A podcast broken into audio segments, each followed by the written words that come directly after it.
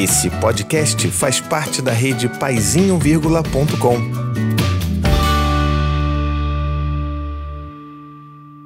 Olá, tudo bem com você? Estamos de volta para a parte 2 da nossa conversa com Fred Matos sobre maturidade emocional, sobre sentimentos, emoções, e a gente dessa vez vai falar sobre emoções difíceis, sobre por que, que alguns sentimentos e algumas emoções são tão estigmatizadas e por que, que estigmatizar essas emoções, esses sentimentos, causa tanto sofrimento para nós, pais, mães, para os nossos filhos. Então, eu espero que você goste desse vídeo tanto quanto eu gostei de gravar e de conversar com o meu amigo Fred Matos. Fica aí, já se inscreve no canal se você ainda não é inscrito, isso me ajuda pra caramba. Já ativa o sininho aí para você receber sempre aviso de vídeo novo. E se você gosta desse tipo de conteúdo que eu tô fazendo aqui agora, de chamar amigos para conversar, para trocar ideias, se você tá gostando disso, deixa aqui nos comentários.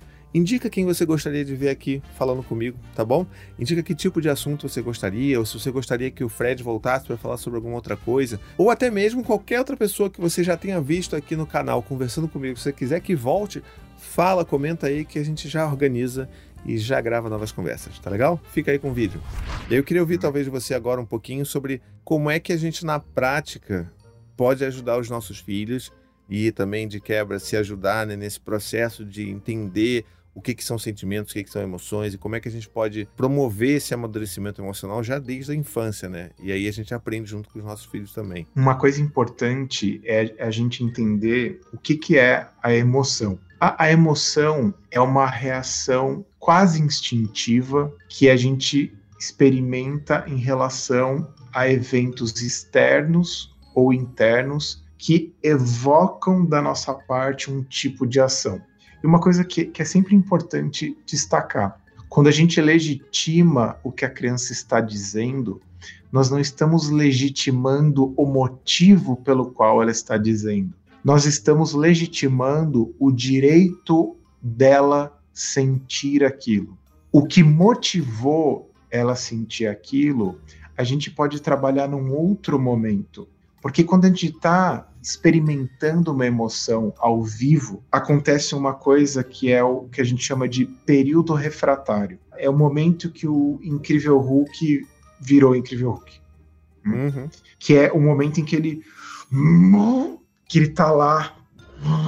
Ele acabou de ser tomado pela emoção. Você está energizado pela emoção da raiva, por exemplo.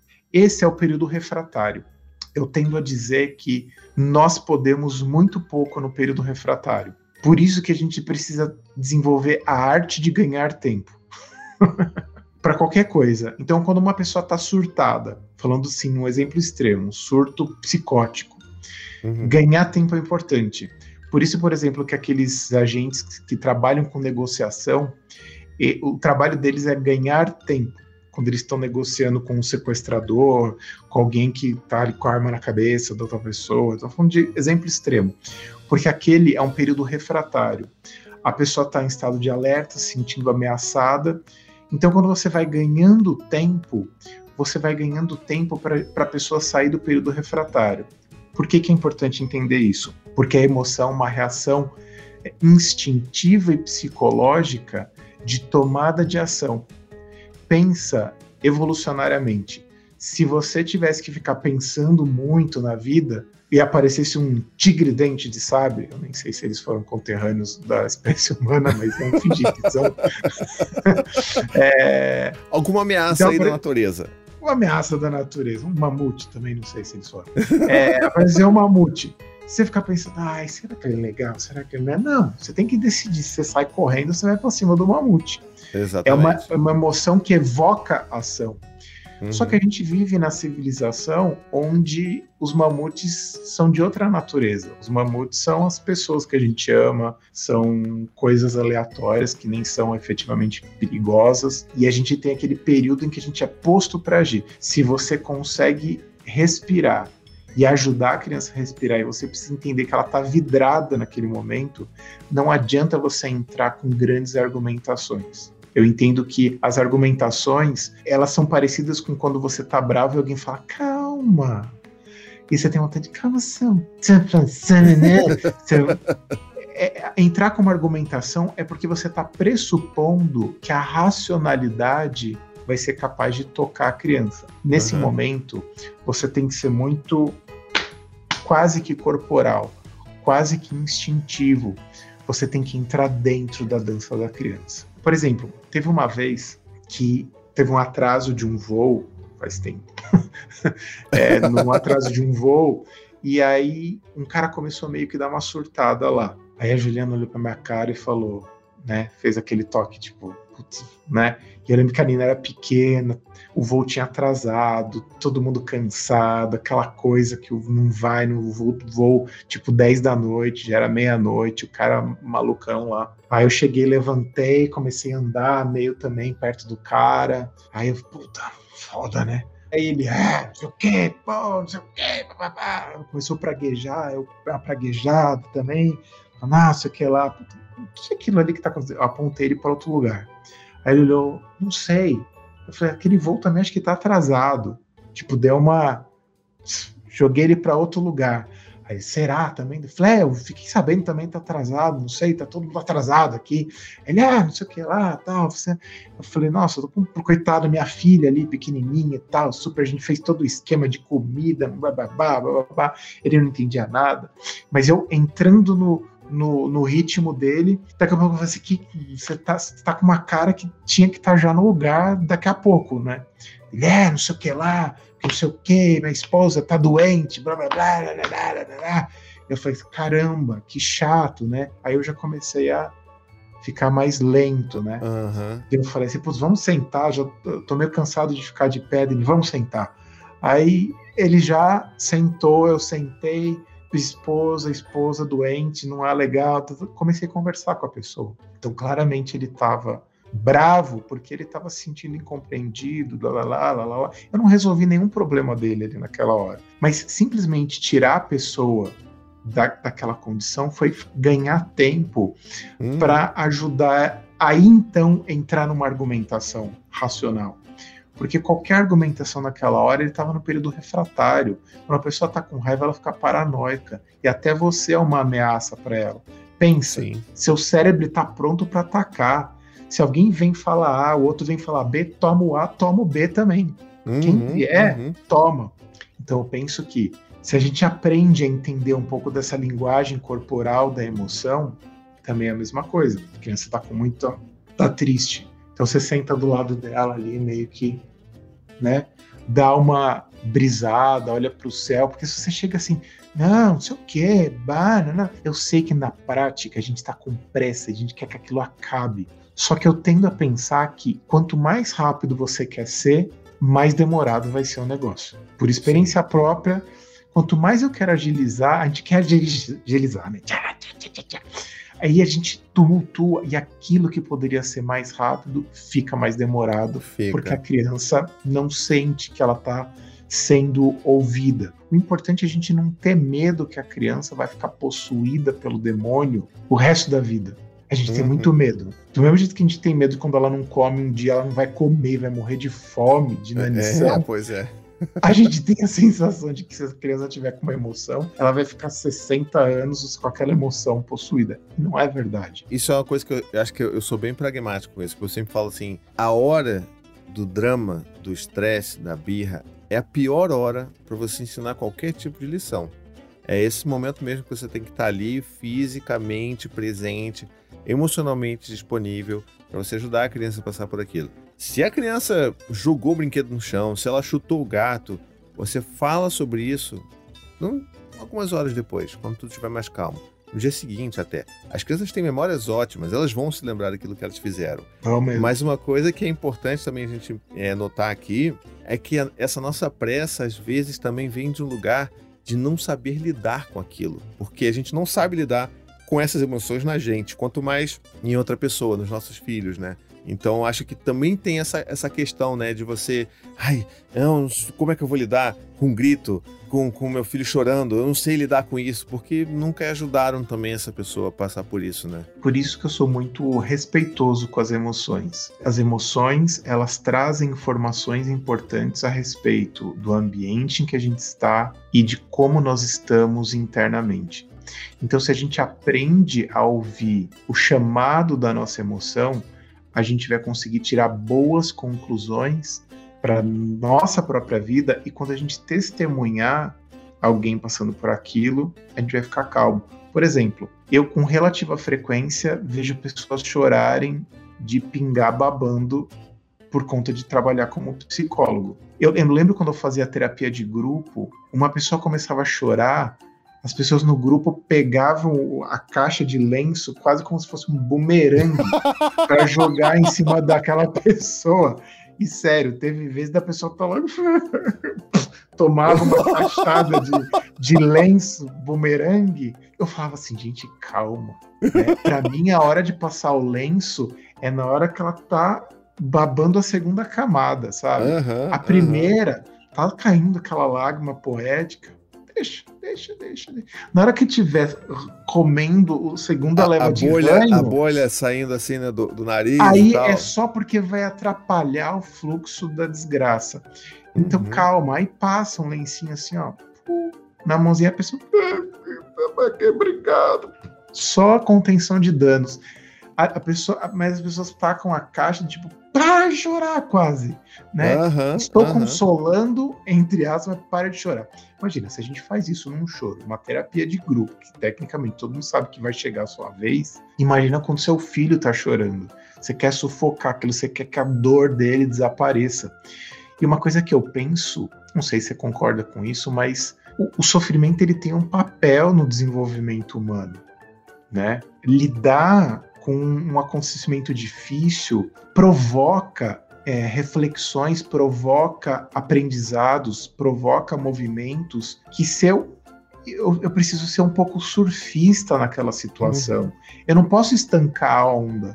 Eu não posso querer que meu filho tenha uma overdose de felicidade 24 horas por dia e quando ele está demonstrando uma emoção difícil, eu preciso sufocar aquilo porque eu quero que ele seja feliz. Eu, eu acho que esse é um fator cultural muito importante, principalmente no Brasil, que a gente se acha muito alegrito, né? Uhum. É, calma. A criança está lidando com uma emoção difícil, ela não precisa não sentir aquilo. Então, esse, esse, esse mal-estar que a gente tem em função de sofrimento humano infantil, não quer dizer que assim que eu que a criança tá chorando, eu tenho, chora lá, bandidinho. Não é isso. Mas assim, calma, eu tenho que ser, eu tenho que estar tá tranquilo. A criança começou a chorar, é, eu, eu, vou, eu vou observando, vou entendendo o que está acontecendo. Eu não vou tacar o lenço à distância, metaforicamente. Eu não vou uhum. querer que ela pare imediatamente. Calma, eu tô lidando. Ela vai aprender um pouco a lidar com aquele desconforto. Existe uma coisa que a gente fala também entendi na psicologia infantil, que é, o, é, o, é, um, é uma frustração tolerável. Sim. Existe a frustração. O Winnicott fala muito disso, né? Um psicanalista britânico. Do sofre da frustração insuportável, intolerável e da frustração tolerável. Então a gente precisa entender o que está se passando na, na, naquela situação. Para a gente, toda frustração é intolerável. E toda frustração dos, dos filhos é intolerável ao quadrado. A gente tem que também ser cuidadoso na hora de lidar com as emoções, para não começar a sufocar expressões emocionais e entendimentos sobre o mundo interno da criança pela própria criança. Cara, perfeito, assim, concordo totalmente com você. E eu acho que a gente precisa entender a gente, né, enquanto sociedade, enquanto indivíduos, que parte da felicidade, em buscar a felicidade, em, em sermos felizes né, de uma forma geral, também passa por entender que há perdas, né, que há faltas. Entender que a falta ela é importante para a gente, no nosso bem-estar, inclusive, né, lidar com as perdas, lidar com a falta, é importante para a gente e também para a criança.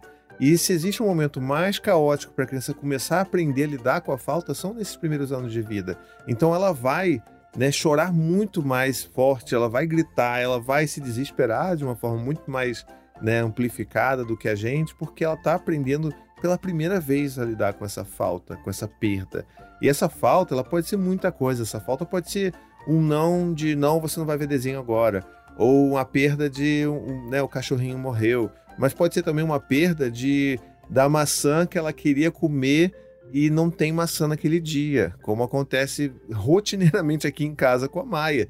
E ela entra num rompante de choro E eu não posso minimizar isso, né? Eu não posso falar assim, é só uma maçã. Come a banana. Por que você não come a banana? Não, porque ela quer a maçã. Né? E a partir desse momento que a gente fala isso para as coisas que a gente quer, né? não é? Imagina a pessoa tá chorando que ela quer um iPhone, a pessoa fala, toma aqui um Android. A pessoa não vai querer, né? porque ela tá naquela paranoia dela. É, Péssima é. comparação, mas eu, eu, acho que eu me fiz entender. E esse é o momento que você tem que. A, a criança ela precisa ter certeza disso. Que você vai olhar para ela e ela precisa saber que você tá vendo ela. E tá vendo ela sofrer. E que você entende ela.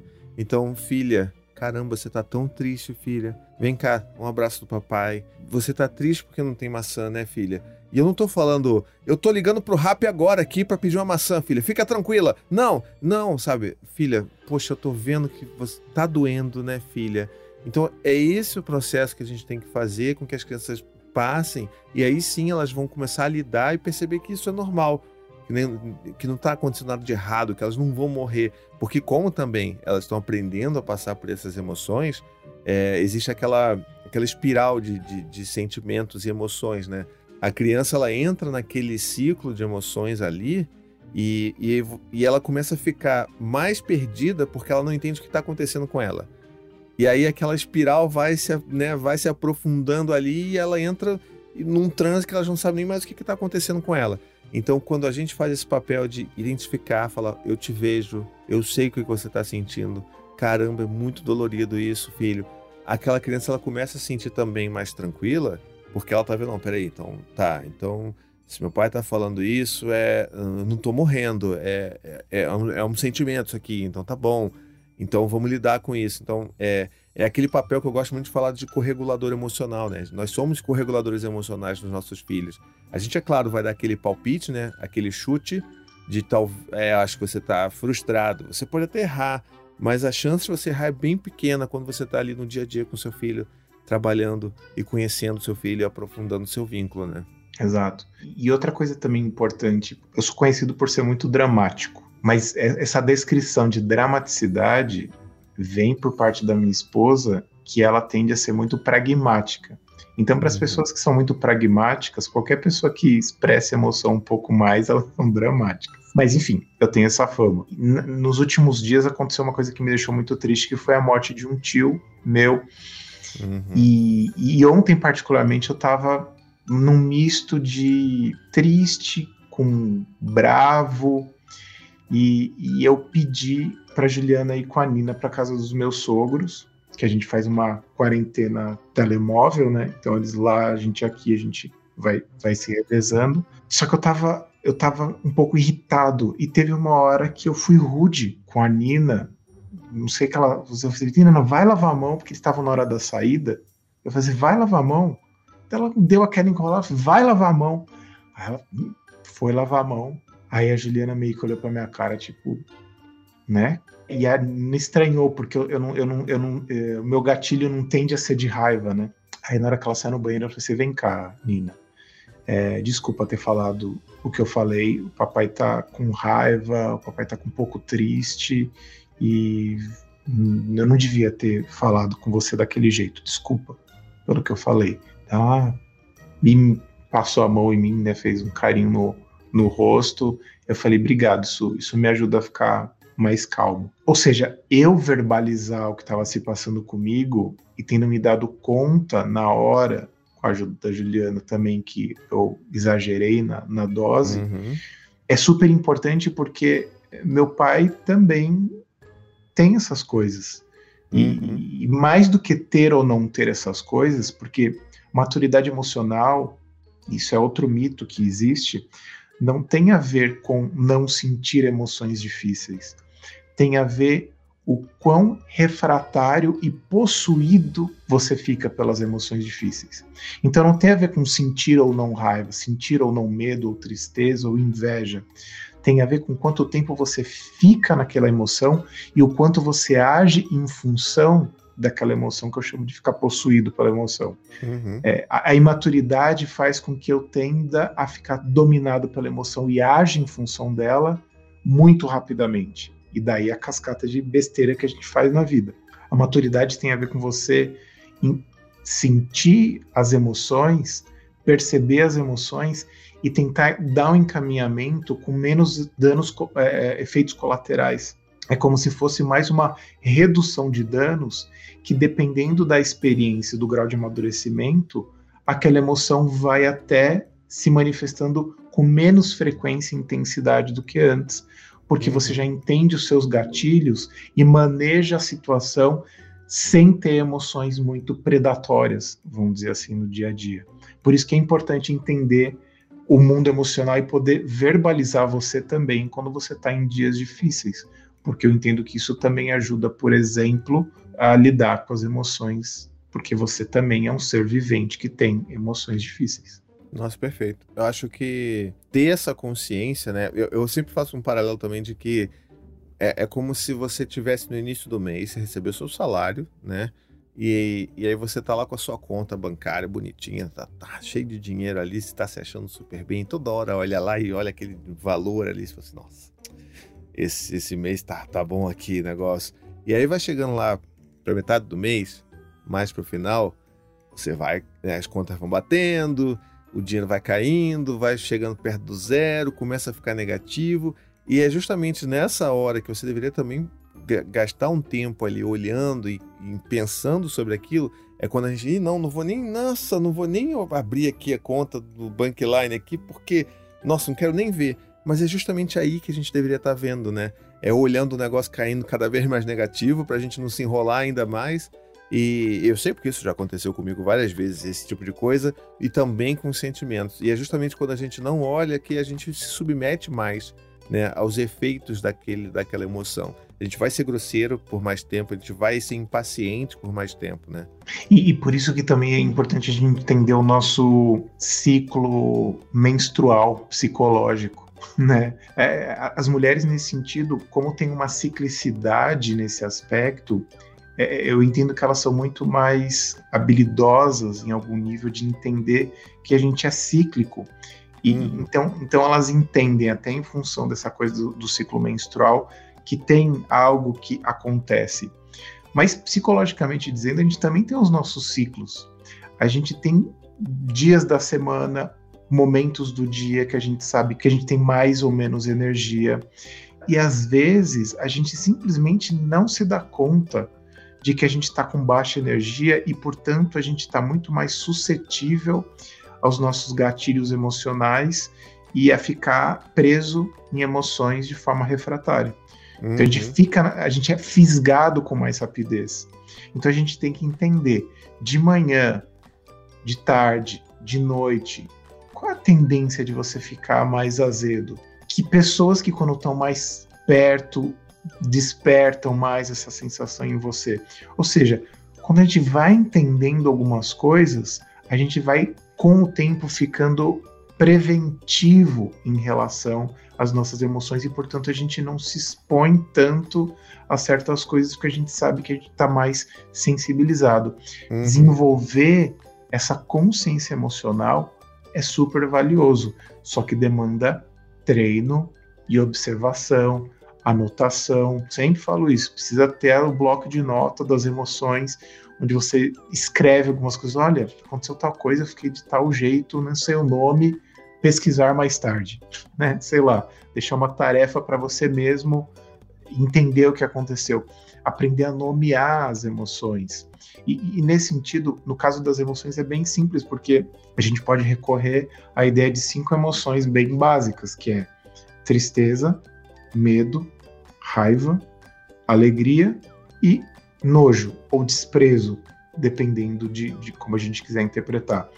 Se você tiver entendimento dessas cinco emoções básicas, quase todo o resto a gente consegue decodificar. E aí vem o campo dos sentimentos. Uhum. Os sentimentos, eles são decorrências intelectuais dos eventos e de emoções. Então, eu faço a diferença entre raiva e ódio. Raiva é uma emoção, ódio é um sentimento. Qualquer um pode sentir raiva, mas só pessoas com cérebro mais bem aparatado vão efetivamente sentir ódio. Quer dizer que a Maia sente raiva, o Gael está mais capacitado, vamos dizer assim, ou Dante mais ainda, para sentir ódio. Quer dizer que ele sente ódio? Ainda não, não exatamente. Quando ele tiver com uns 12, 13, 15 anos, aí o cérebro dele vai estar tá mais capacitado para sentir ódio, porque o ódio depende de você ter uma compreensão mais complexa da realidade. Depende de você ter uma linha narrativa, de você entender o que, que te causa raiva, desprezo, vergonha, inveja, todas essas emoções mais básicas, elas vão se compondo numa grande historinha que vai virando a história do nosso sentimento. Então, quando as pessoas falam que sentem amor à primeira vista, infelizmente isso não é verdade. Desculpa, amiguinho, amiguinha que acha que conta essa história bonita para você. O, seu eu poético pode contar essa história, mas psicologicamente dizendo, você sente atração à primeira vista. Mas amor vai acontecer numa mistura de alegria, ternura, medo, tristeza, raiva. O amor ele vai se dando a partir de muitas emoções e uma história que vai se dando. Meu Deus, essa pessoa, parece comigo, tem os mesmos gostos, a gente sonha igual. E aí você vai contando essas histórias e aí é que o amor vai desabrochar daqui a um tempo. Então, veja, o amor, que é um sentimento, ele acontece debaixo do amor tem muitas emoções e tem muita história contada para si mesmo. Então, uma, um sentimento ele não é construído do dia para a noite e ele também não é desconstruído do dia para a noite. Por exemplo, num dos livros que eu escrevi, O Como Se Libertar do Ex, é um título com nome meio brega, mas no final das contas ele fala sobre desapego. E, uhum. e desapego tem a ver com você descontar uma história ou contar uma outra história não muito é, feliz de uma coisa que já foi muito feliz. Então, uhum. a história de saída que a gente se conta vai facilitar o desapego e o desfazer daquele amor. Então veja, sentimento é uma coisa que demora para construir e demora para desconstruir. Nossos preconceitos demoram para construir e demoram para desconstruir. Então, emoção é mais instintivo, é mais básico, incita a ação, sentimento é mais parecido com uma novela, enquanto a emoção é mais parecida com um ato de um capítulo daquela novela. Perfeito. Acho que é a melhor, a melhor analogia que podia ser feita. Se você está assistindo agora até o final, obrigado, obrigado. Eu espero que você tenha gostado, inclusive, desse papo com o Fred. E a minha dica, assim, pessoal, se você quer entender um pouco mais sobre todos esses, esses preconceitos, esses, esses mitos que se criam, por exemplo, em cima de ah, não, eu sou racional, eu não sinto nada. Ah, não, eu sou muito emotivo, portanto eu sou uma pessoa mais fraca. Essas besteiras todas você encontra muito bem desmistificadas no livro aqui, ó, dele aqui. Olha lá, tá subindo. Olha aí, parece até Rei Leão isso daí. então assim, é um livro de novo sensacional. E o que a gente conversou aqui até agora, eu acho que é, uma, é um resumo de muitas coisas que a gente gostaria de papear. Enfim, essa conversa ela é longa porque a gente se gosta. Eu sou apaixonado nesse homem aqui sou fã de carteirinha e, e, acho que é importante a gente promover esses diálogos, essas conversas aqui. Então, espero que você tenha participado também disso, tenha se sentido conversando com a gente aqui.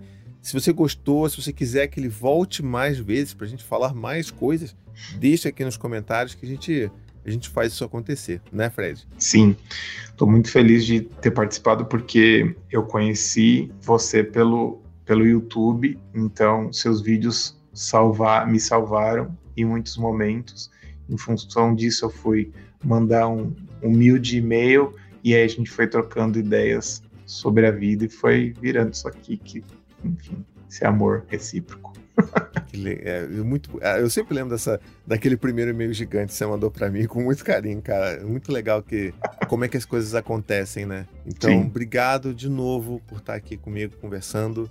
É, gente, vão lá, tem, tem na, no Kindle, tem livro físico. Eu tenho físico e tenho Kindle do, do, do, Maturidade Emocional. Vá atrás, porque vale a pena. Siga também, ó, as redes sociais vão estar aqui no vídeo em algum lugar, mas siga também o Fred lá nas redes sociais dele. E principalmente, se você está vendo esse vídeo no YouTube, vai lá e se inscreve no canal dele sobre a vida, que só tem vídeo incrível. Você já viu o que ele fala aqui? Você já viu que ele tem um potencial, agora eu vou, vou rasgar essa daqui, ele tem um potencial de dramatização que poucos psicólogos têm por aí. Então você vê os vídeos, ele vai, ele, ele faz uma, uma interpretação ali, como ele fez algumas vezes aqui. Então eu sempre fico assim babando por ele quando ele começa a fazer essas, essas atuações. Porque eu acho sensacional, eu acho que fica muito assim, muito explicativo para as pessoas que às vezes têm um pouco de dificuldade de entender só, só a fala, né? Então, querido, de novo, muito obrigado, tá? Seja sempre bem-vindo. Eu que agradeço. Carinho imenso por você, pelo seu público. E é isso. Beijo para todo mundo. Beijo, gente. Tchau, tchau. Se você gostou desse vídeo, ajuda a divulgar ele, por favor. Manda para seus amigos, para suas amigas, manda para todo mundo que você conhece, que você acha que precisa ouvir essa conversa. Me ajuda, tá bom? É importante que mais pessoas tenham acesso a esse tipo de conteúdo, esse tipo de diálogo.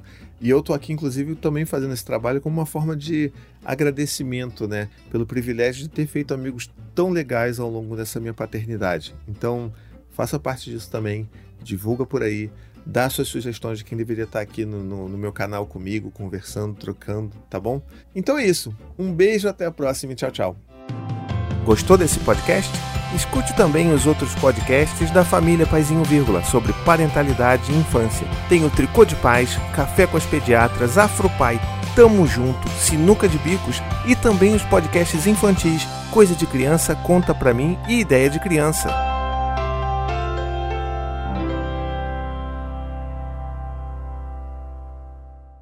To the 25 senators who just voted against U.S. veterans and their families, you flip flopped voted no on the Honoring Our Pact Act. You know it provides medical help to vets, makes amends to veteran families who lost children to recklessness.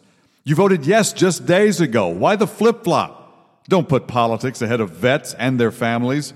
To everyone listening, contact your United States senators today. Demand they vote yes. Make the Honoring Our Pact Act law now. Paid for by SO.